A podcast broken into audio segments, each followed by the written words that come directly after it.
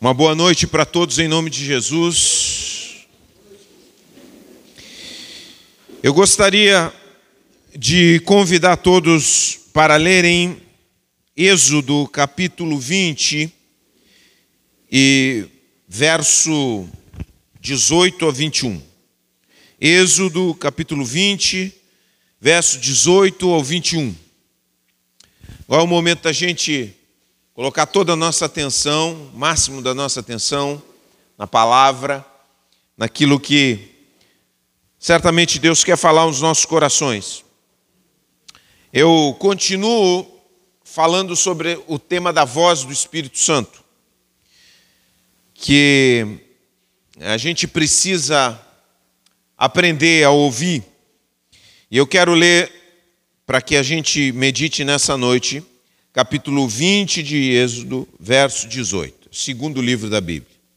Gênesis, Êxodo, certo? Muito bem. Diz assim: Quando o povo ouviu os trovões e o som forte da trombeta, e quando viu o clarão dos raios e a fumaça que subia do monte, ficou à distância, tremendo de medo. Disseram a Moisés: Fale você conosco e ouviremos. Mas não deixe que Deus nos fale diretamente, pois morreríamos. Moisés respondeu: Não tenho medo, pois Deus veio desse modo para prová-los e para que o temor a ele os impeça de pecar. Enquanto o povo continuava à distância, Moisés se aproximou da nuvem escura onde Deus estava. Quando nós lemos esse texto aqui, esse texto parece uma porção do filme O Senhor dos Anéis. Quem viu o filme O Senhor dos Anéis lembra de Mordor, que é um monte onde está o principal é, dos poderes, e lá saem relâmpagos, e saem trovões, e é escuro aquele lugar, assustador. E quando nós lemos esse texto, percebemos claramente que há um sentimento de medo que permeia o coração dos israelitas. Eu gostaria que a gente lesse também é, Romanos, capítulo 8. Vamos para Romanos, capítulo 8. Romanos é no Novo Testamento. Você tem né? Ele é o, o sexto livro do Novo Testamento. Então você vai procurando lá, Mateus, Marcos, Lucas, João, Atos e você tem Romanos, tá? Então você procura em Romanos capítulo 8. Nós vamos ler alguns versículos aqui, três versículos nós vamos ler. Diz assim, verso 1, 8, 1. Verso 1. Diz assim: Agora, portanto, não, já não há nenhuma condenação para os que estão em Cristo Jesus.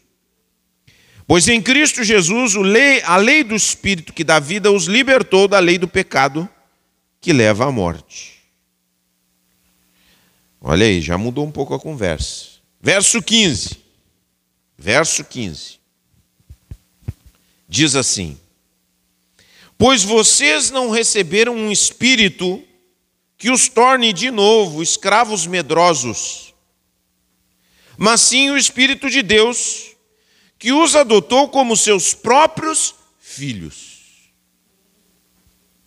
Aleluia. Você sabe quem é que era chamado filho de Deus na antiguidade? Ou filho de um Deus? Eram os reis todo rei das nações, qualquer nação, a maioria das nações do Oriente Médio eram chamados de filho dos deuses, porque ocupavam um lugar especial. Mas na nova aliança, nós vemos outra coisa acontecendo. Deus não nos deu para que você, um espírito para que vocês de novo escravos sejam escravos medrosos, mas sim o espírito de Deus que os adotou como seus próprios filhos. Agora nós os chamamos como Abba Pai. E essa palavra ela, ela é traduzida.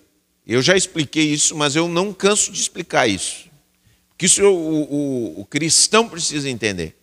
Abba Pai é a palavra que precede a capacidade de alguém dizer paizinho. É antes do que isso.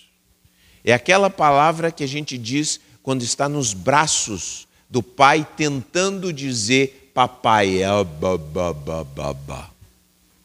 é assim que faziam as crianças. Então é uma coisa muito é, vulnerável, muito confiante, que não pode existir coisa mais confiante, mais livre do que um filho nos braços do pai tentando dizer papai. Coisa linda, né? Coisa linda. Maravilhoso. Agora nós o chamamos Abba Pai, pois o seu espírito confirma nosso espírito que somos filhos de Deus. Verso 27, falando do espírito novamente. Diz assim: E o Pai que conhece cada coração, sabe quais são, são as intenções do Espírito, do Espírito Santo. Pois o Espírito intercede por nós, o povo santo, segundo a vontade de Deus. O Espírito dentro de nós, que está dentro do seu coração, dentro daqueles que entregaram o seu coração para Jesus, porque ninguém pode entregar o seu coração para Jesus, a não ser que o Espírito Santo o convença. A não ser que o Espírito Santo faça uma obra, porque nós não somos capazes de por nós mesmos chegarmos a Deus.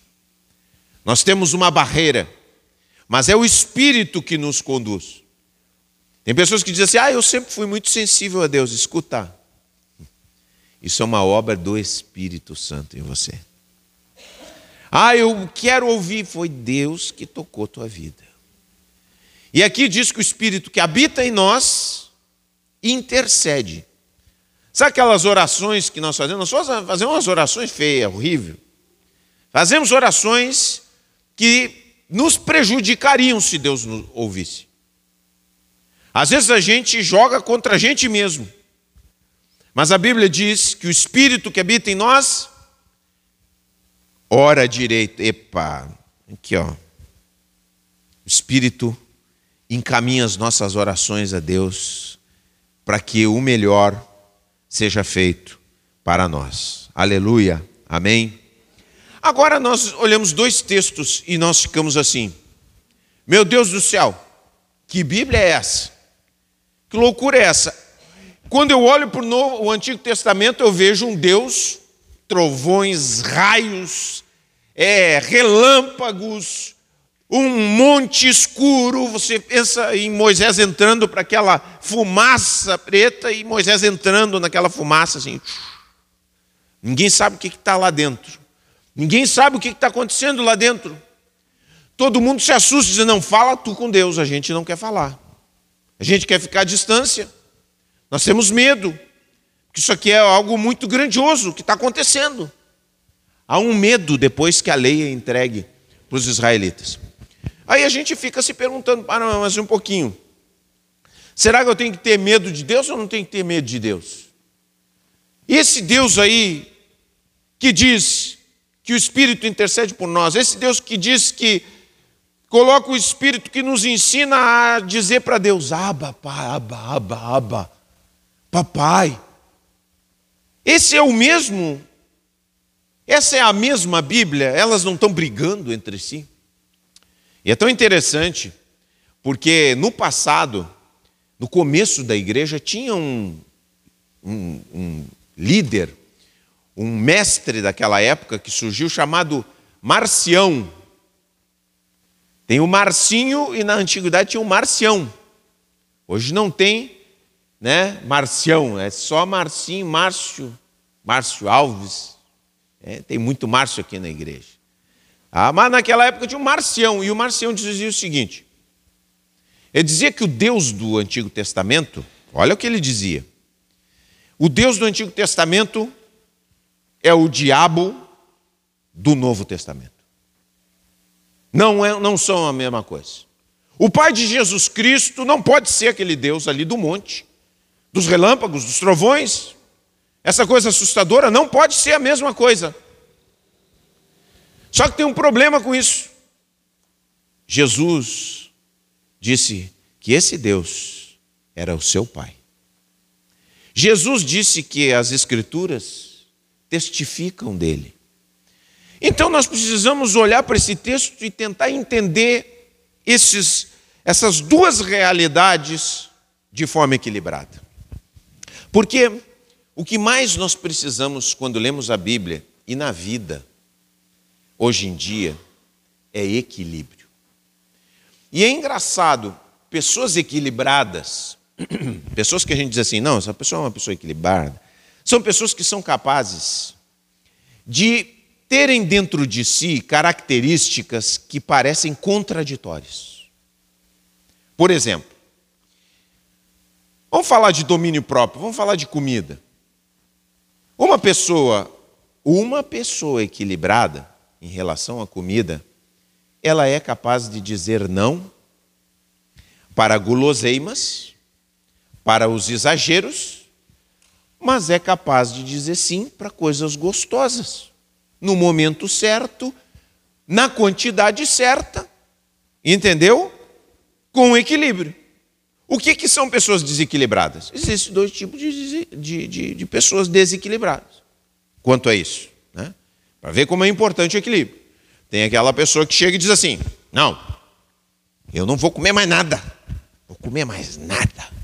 Mais nada.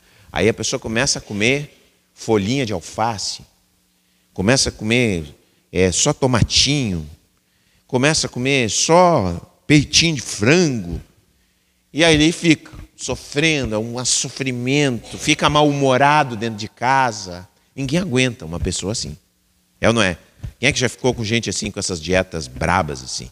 É, um, é o desequilíbrio. E já tem outras que também fazem a família sofrer, que é aquela pessoa que está doente e que continua comendo do mesmo jeito. Eu não consigo parar, não consigo parar e tal. Aí bebe demais, come demais, come muita gordura, são pessoas desequilibradas. Qual é o bom da vida? É nós aprendemos a sermos equilibrados. E nós precisamos buscar essa virtude quando lemos a Bíblia. Nós não podemos olhar para nenhum desses textos e descartar. Nenhum desses textos pode ser descartado, porque eles nos ensinam uma verdade muito preciosa. Muito preciosa duas verdades, na verdade, muito preciosas que são fundamentais para a nossa vida espiritual e para a nossa caminhada. O que esse texto quer, quer nos dizer? Esse primeiro texto, o texto dos trovões dos relâmpagos. O que, que nós podemos aprender a partir dele? O que, que Deus quer nos ensinar à medida que nós olhamos para o Novo Testamento e diz que nós recebemos a adoção de filhos? Ela, ele nos ensina uma lição preciosa que nós temos que guardar conosco. Deus estava ensinando uma lição para os israelitas, a seguinte lição: Deus não pode ser domesticado. Por que, que Deus se revelou em primeira mão daquela forma para os israelitas? Porque as nações do Oriente Médio, as pessoas estavam acostumadas isso até hoje acontece, a quererem manipular os deuses para que os deuses fizessem as coisas que eles achavam que precisavam.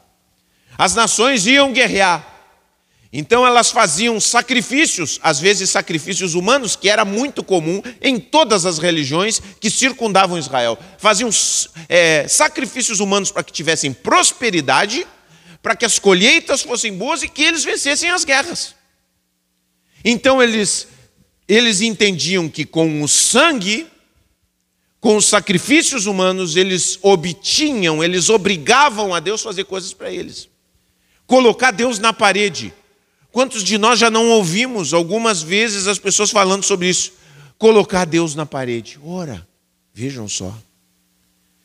Isso é um reflexo do desejo humano que todo humano tem de, de, de domesticar a Deus, de transformar a Deus em um gênio da lâmpada, que você esfrega a lâmpada, ele aparece para você e faz o que você acha que tem que fazer. Quantos de nós gostaríamos de dizer para Deus o que, que ele tem que fazer. Não precisa nem perguntar, todo mundo quer. Todo mundo quer.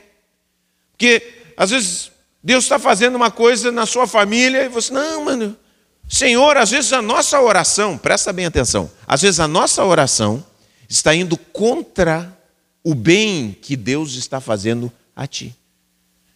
Às vezes você está orando, oh, não, Senhor, por favor, está acontecendo algumas coisas aqui, Senhor, não, não, não faz, não permite, não deixa. Você clama, você urra aos céus. E você pede uma coisa e Deus não responde. Você fica brabo com Deus. Você fica indignado com Deus. Você diz: Eu vou me desviar.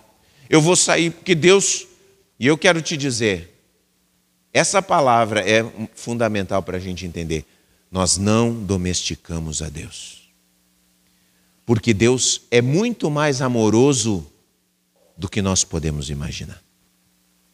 Deus nos ama muito mais do que nós nos amamos. Isso é uma coisa incrível.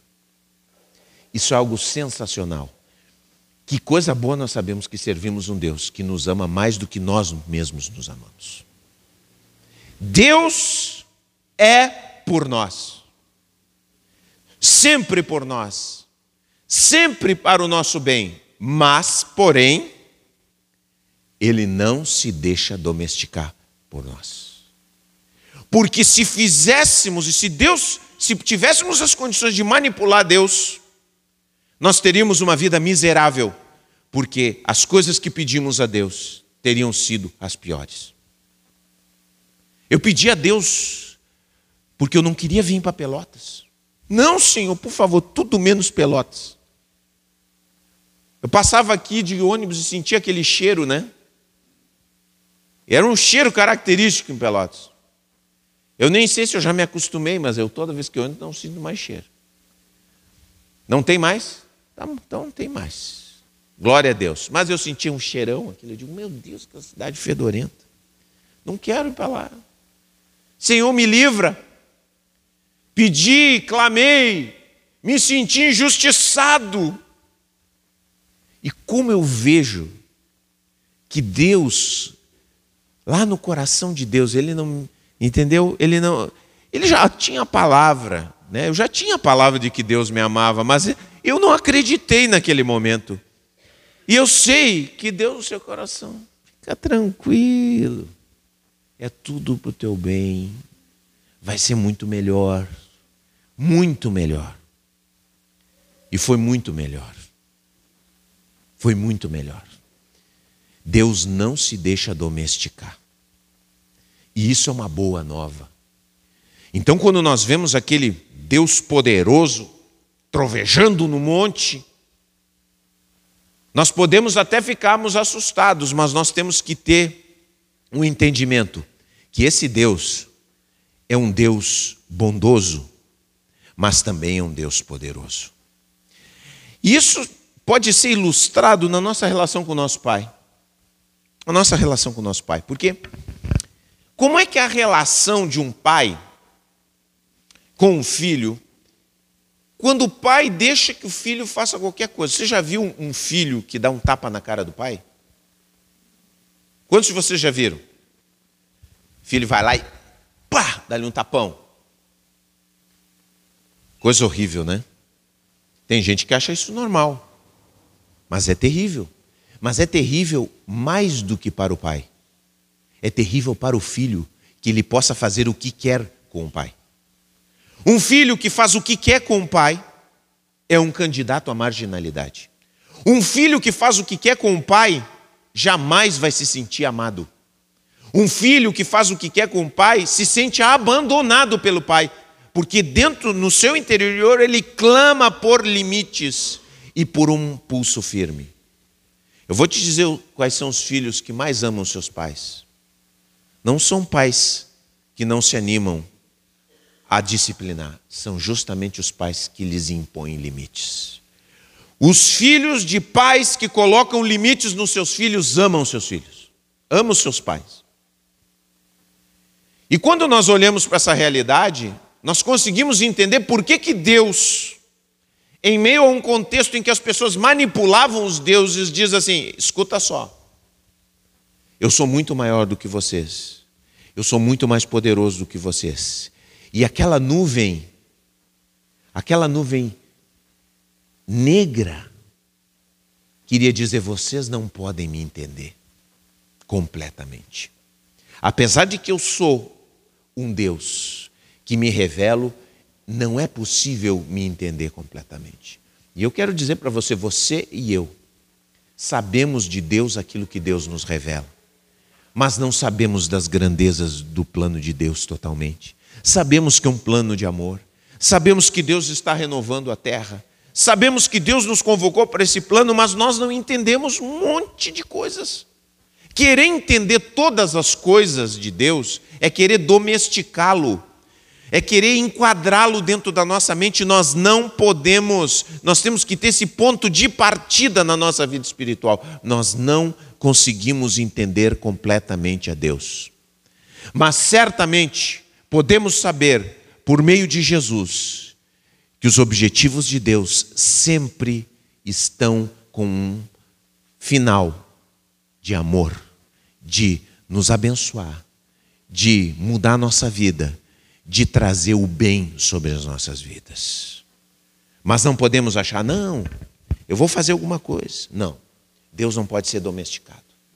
Porque Deus não é carente, gente. Você sabia que Deus não vive dos nossos louvores? Sabia que Deus não vive dos seus louvores? Ah, Deus está triste porque nós não estamos louvando Ele. Não. Os louvores é para você aprender a grandeza de Deus. Nós louvamos para entendermos a grandeza de Deus sobre nós. Mas Deus não fica chorando num quarto, porque nós não louvamos o seu nome. Ele não é carente porque Deus habita em três pessoas, diz a Bíblia: Pai, Filho, Espírito Santo. Pai, Filho e Espírito Santo vivem eternamente em amor. Eles se amam por toda a eternidade.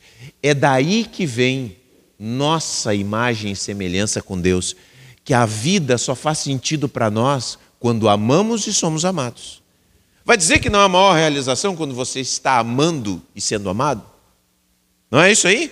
Você, quando você se apaixonou pela primeira vez, e você viu que a outra pessoa também te amava, você disse assim: ah, Eu estou gostando de ti, eu estou te amando. E a outra pessoa diz assim: Pois eu também estou te querendo. Hein?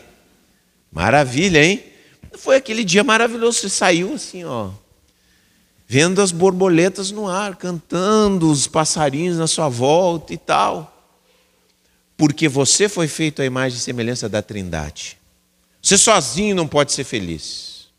É amar e ser amado. Amar e ser amado. Então Deus não é carente. Deus não é carente, porque Ele vive e habita em uma eternidade de amor e nos criou para amarmos e sermos amados. Então nós temos que ter essa, esse entendimento. Deus não pode ser destruído. Ah, os ateus, ah, as pessoas estão dizendo, estão atacando a igreja, estão atacando a Bíblia, estão dizendo que a fé é a besteira toda vez que as pessoas sepultaram a Deus. A fé veio renovada, como água limpa, no coração das pessoas. Quando todo mundo disse o testemunho da igreja é vergonhoso, e é mesmo, nesses últimos tempos tem sido vergonhoso. As igrejas têm dado mau testemunho, têm sido abusivas, tudo que vocês quiserem. Mas eu não tenho medo, porque Deus não pode ser domesticado por aqueles que se opõem a Ele. Tem pessoas que dizem: Nós temos como igreja que tomamos lugares de autoridade para fazermos valer a nossa fé. Deus não é fraco. Deus não é fraco, gente. Amém? Deus não é fraco, Deus não precisa de um político para conquistar corações humanos. Deus não precisa de um pregador talentoso para tocar corações humanos. Um dos maiores pregadores da história se converteu quando ele entrou num culto que o pregador só dizia a mesma, repetia a mesma coisa: olhem para Cristo e sejam salvos. Olhem para Cristo e sejam salvos. Ele diz que a terceira vez que aquele homem falou, o Espírito Santo falou no coração dele. E ele disse: Eu estou perdido e eu preciso de Jesus. Deus não precisa. Deus usa, mas não precisa. Porque ele não é domesticado pelos seres humanos. Ele é esse Deus do monte, dos trovões. Ele é esse Deus. E nós precisamos aprender. Nós precisamos ter esse entendimento. Rituais não fazem a cabeça de Deus. As pessoas, o que, que os israelitas? Os israelitas tiveram essa experiência aqui, mas não aprenderam. O que, que eles faziam? Começavam a fazer sacrifícios. Beleza, foi Deus que mandou eles fazerem sacrifícios. Mas os sacrifícios eram para que a mente deles entendesse que eram pecadores, que precisavam de perdão, que precisavam de uma vida purificada, diferente. Mas o que, que eles entenderam na cabeça deles? Se nós fizermos os rituais certinhos, vai dar tudo certo. Não precisa, a nossa vida não precisa mudar. É só fazer. Chegou um momento que Deus falou para eles o seguinte: escuta só. Gente, eu não preciso de sangue de bodes. Não preciso de sangue de ovelhas. Eu não vivo dos sacrifícios de vocês. Tudo que existe nesse mundo é meu. É meu. Tudo me pertence. Nada, nada, nada, nada pode me ser dado que eu não tenha dado antes. Por isso que nós, nós falamos, por exemplo, aqui na igreja da contribuição. Gente, nós só contribuímos porque Deus nos abençoou primeiro. Ninguém compra Deus, ninguém dá nada para Deus sem antes Ele nos dar alguma coisa. Então não podemos domesticar a Deus. Não tente, isso é uma verdade que nós precisamos ter presente nos nossos corações. Deus não vai odiar ninguém porque você odeia, viu? Amém? Você tem seus desafetos? Tem ou não tem? Eu também tenho. Tem gente que eu não gosto. Mas Deus mandou eu amar. É diferente. Você pode não gostar de uma pessoa e amar uma pessoa. É, ah, é possível? É possível. Você faz o bem para ela mesmo que você não tenha simpatia por ela. Amém? Entendeu como é que é? Mesmo que eu não tenha simpatia por uma pessoa, que eu não tenha aquela assim afeto, eu posso fazer o bem por ela. Isso é amar. Amar é fazer o bem. Entendeu? Então Deus não está comprometido em quebrar a cara dos seus desafetos. Ah, aquela gente, aquele pessoal, tal. Por quê? Porque Deus tem um plano para abençoar toda a humanidade. Esse é o plano dele. Deus está trabalhando. Deus vai trabalhar. Então nós não podemos achar que podemos domesticar Deus. Agora tem uma outra coisa, a outra realidade que nos reportamos para o Novo Testamento, que é a realidade da voz do Espírito dentro de nós. Quer dizer, esse Deus poderoso, esse Deus misterioso, gente, esse Deus que é muito maior do que nós podemos conceber, habita dentro dos nossos corações. Quantos podem dizer glória a Deus? Esse Deus grandioso que não pode ser domesticado, diz assim: Eu vou fazer habitação no coração das pessoas, no coração de quem crê, no coração de quem se abriu. E Ele faz essa habitação em cada um de nós. E qual é a voz do Espírito em nós? A Bíblia diz bem claro. Agora, portanto, não há mais que condenação para aqueles que estão em Cristo Jesus a voz de Deus dentro de mim e de vocês é a voz do amor. Amém? Não é a voz da condenação, é a voz do amor. O que isso quer dizer, gente? Eu vou dar um exemplo para vocês. Isso é uma coisa muito comum de acontecer. Quando você fica doente, quantos aqui já tiveram aquela sensação, puxa, fiquei doente? Bah, eu agora estou numa bateria de exames. Então, é, assim, estou sendo revirado. De... do avesso. Tá? Você, quando fica lá gripado, mais do normal, fica sete dias na cama, lá gripado, vem uma vozinha dentro de você. Pode ser o diabo, pode ser você mesmo, que diz assim: O que é que tu aprontou? Tu deve ter feito alguma coisa errada. O que que tu aprontou? E aí você fica pensando: Puxa, o que que eu fiz errado, Senhor? Porque a gente imagina que, uma vez que a gente fez uma coisa errada, Deus vai lá e diz: Agora tu vai para a cama. Pá!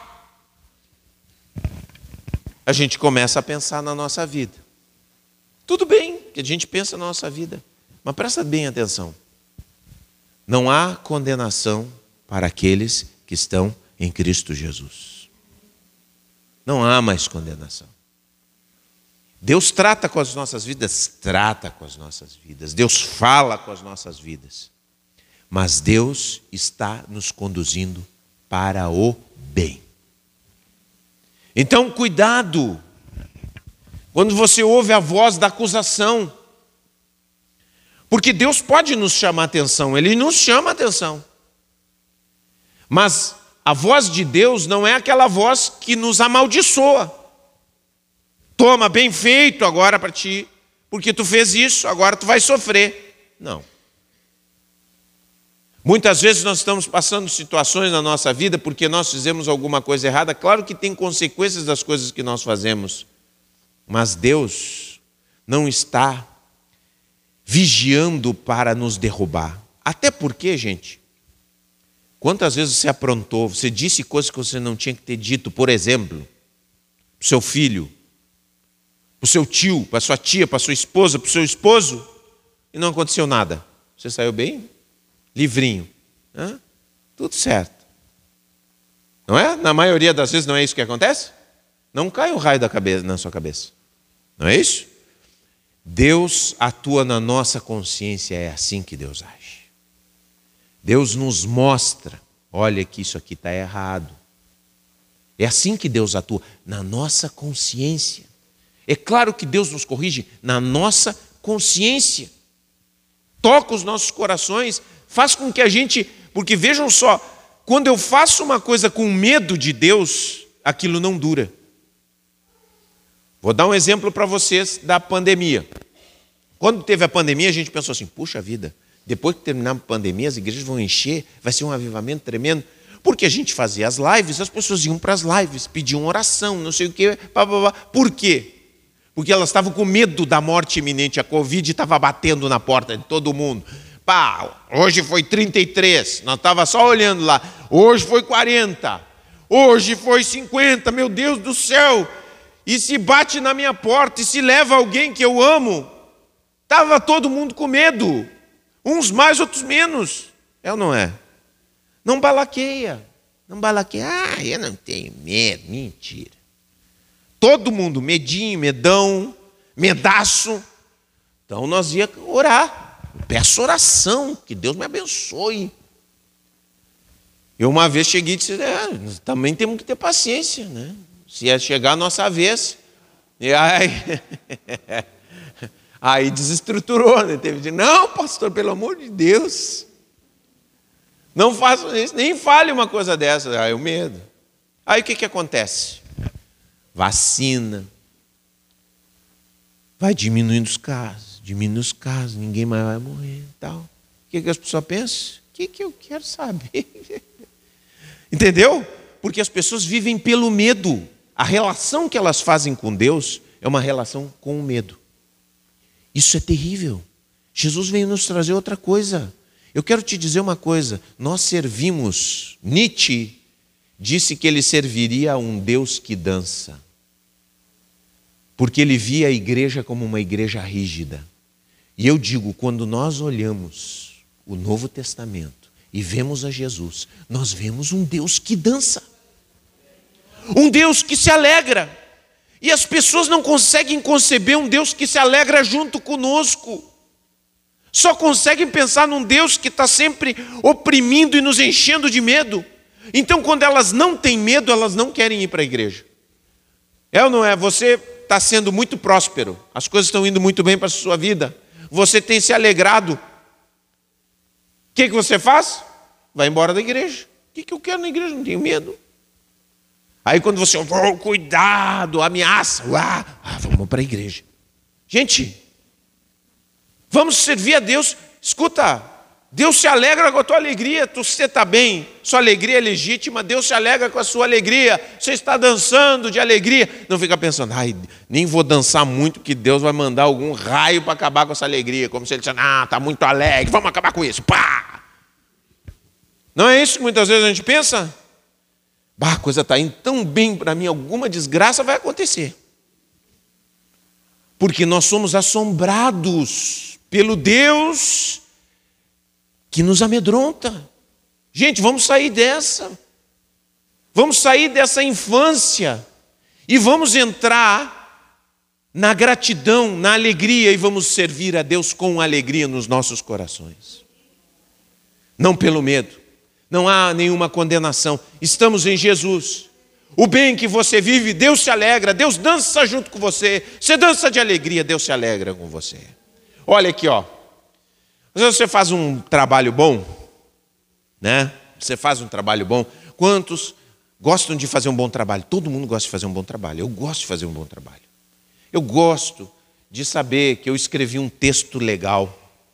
Todo mundo gosta. Todo mundo gosta. Aí quando a gente faz um bom trabalho, você olha, todos aqui são capazes de fazer e já fizeram bons trabalhos, tá? Quando a gente faz um bom trabalho, a gente olha para aquele trabalho e diz assim, pá, que coisa legal, né? Pô, isso aqui ficou bem. Quantos? Quantos fazem isso aí? Você, tem gente que tem medo. Ah, nem vou dizer. Pá. Não, eu tenho que me torturar. Sabe aquela coisa? Você fez uma coisa. Eu quero dizer uma coisa para você. Quando você é capaz de se alegrar com o seu trabalho, estar satisfeito com o seu trabalho, você está ouvindo a voz do Espírito Santo dentro do teu coração. Agora, essa voz torturante, não tá bom, nunca tá bom, precisa melhorar, mais, mais. Escuta, essa voz é a voz da condenação, é a voz da tortura, é a voz do nunca estou contente, é a voz da escravidão, não é a voz do Espírito Santo. Então, quando você é capaz de dizer está bom e não tem nenhum porém, você se alegra, porque Deus está se alegrando também. Você está ouvindo a voz do Espírito Santo dentro da tua alma. Não é só coisa religiosa, não. É o bem que você faz. Está bem? Está bem feito? Você ficou contente? Você aceita que você fez bem? É a voz do Espírito Santo falando com você. Amém? Glória a Deus. Você sabe que eu eu estava. A gente está todo nesse processo aí de fazer os exames, né? E tal. Aí, o primeiro exame que tinha que fazer era um exame do olho. Angiofluorescência, nem sei dizer. Do ocular. Aí, a, né, a, a, a oftalmóloga viu, né, eu perdi um, um pouquinho da visão do olho direito porque tive uma, uma hemorragia num dos vasos. Um vasinho pequeno dentro do olho. E aí tinha que fazer o exame e tal, oftalmologista pediu para fazer o exame. Entrei, fiz, né? Comece, é, não, entra ali naquela salinha. Entrei na salinha, quando cheguei na salinha, tinha uma, uma menina de olho fechado, assim, sentada. Eu olhei, o que é isso? Será que está orando? Pensei, né? Achei que ela estava orando. Deve ser crente. Aí me sentei. Aí ela disse assim: não. E, ela, e a mulher disse assim: fica com o olhinho fechado. Aí ela, aí ela veio com umas gotinhas assim no meu olho. Disse, não, agora eu vou te colocar umas gotinhas no olho. Digo, tá, beleza. Tá. Aí botou gotinha nos dois olhos. Pá, pá. Agora fica com os olhinhos fechados. Digo, ah, vou eu também orar. Não, a gente sabe, né? Nessas situações a gente pede oração e está orando também. Começa a orar, porque Senhor, me ajuda, abençoa, abençoa quem vai tocar e tal, beleza, e tal. E aí tá, ficamos ali com os olhos fechados. Daqui a pouco chega um senhor, né, junto, tá, outro para chegando, e pá, sentou, ah, o homem falava e tal, ah, não sei o quê, eu nem sabia o rosto dele, só ficava imaginando como é que ele é. Daqui a pouco ele fez uma pergunta. Mas vocês sabem como é que é esse exame? Eu digo, ah, lá vem bomba. Eu orando, ouvindo a voz do Espírito. A voz do Espírito o que, que diz? Eu estou contigo. Eis que tô, estou convosco todos os dias. Deus diz, eu não vou suspender. Nem quando as coisas forem mal, quando vocês estiverem mal, fazendo as coisas ruins. Eis que estou convosco todos os dias, até a consumação do século. Tá, Deus está comigo, Jesus está comigo, estou orando, estou confiando, e não tem essa aí. Aí, vocês já fizeram esse exame? Eu digo, não, nunca fiz. É a coisa mais horrível dessa vida.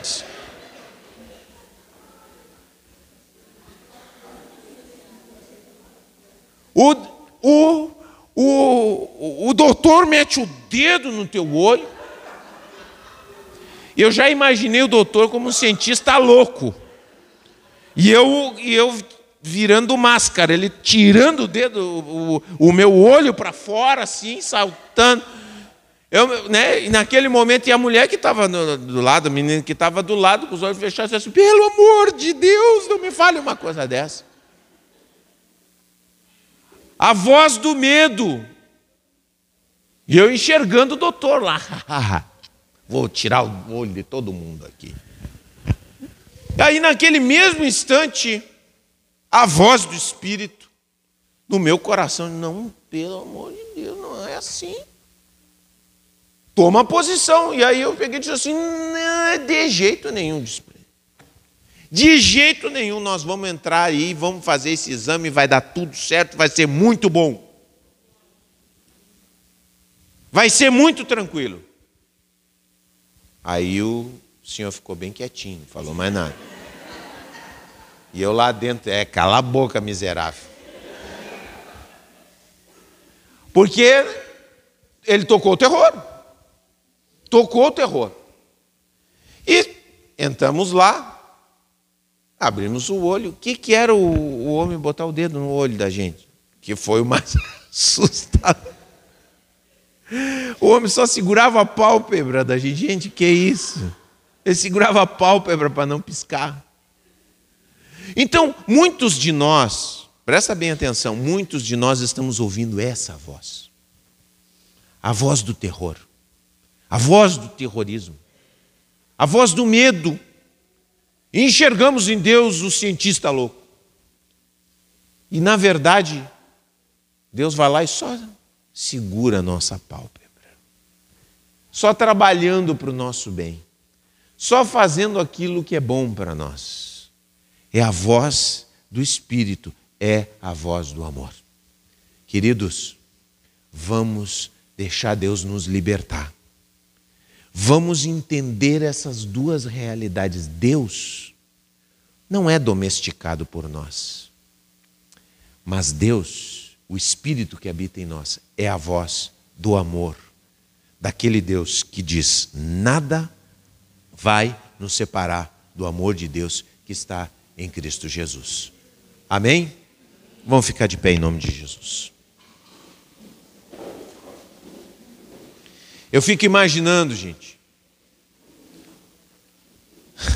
Eu fico imaginando, porque a gente é pastor, e às vezes as pessoas aqui na igreja, né, é, tem os filhos pequenos aqui, e os meninos, às vezes, que nos vêm pregando aqui, eles nos veem gigantes, né? O pastor é aquele que prega. E às vezes os irmãos da igreja, de forma ingênua, chegam e dizem assim: Olha, o pastor está te olhando. Então o pastor é o, é, o, é o velho do saco da igreja. Né? É o bicho papão, olha o pastor. Uma vez disse, não sei para quem é que eu digo assim, pode parar. Eu não quero que as crianças se afastem de mim. Eu não sou bicho papão, não. Digo, vem aqui, não estou tô, tô te olhando, mas estou te olhando com amor. Porque eu quero ter intimidade. E Deus, eu quero que a criança seja capaz de vir e me abraçar, me dar um beijo, gostar de mim. E Deus quer assim também conosco. Ele é a voz do amor em nós. Glória a Deus.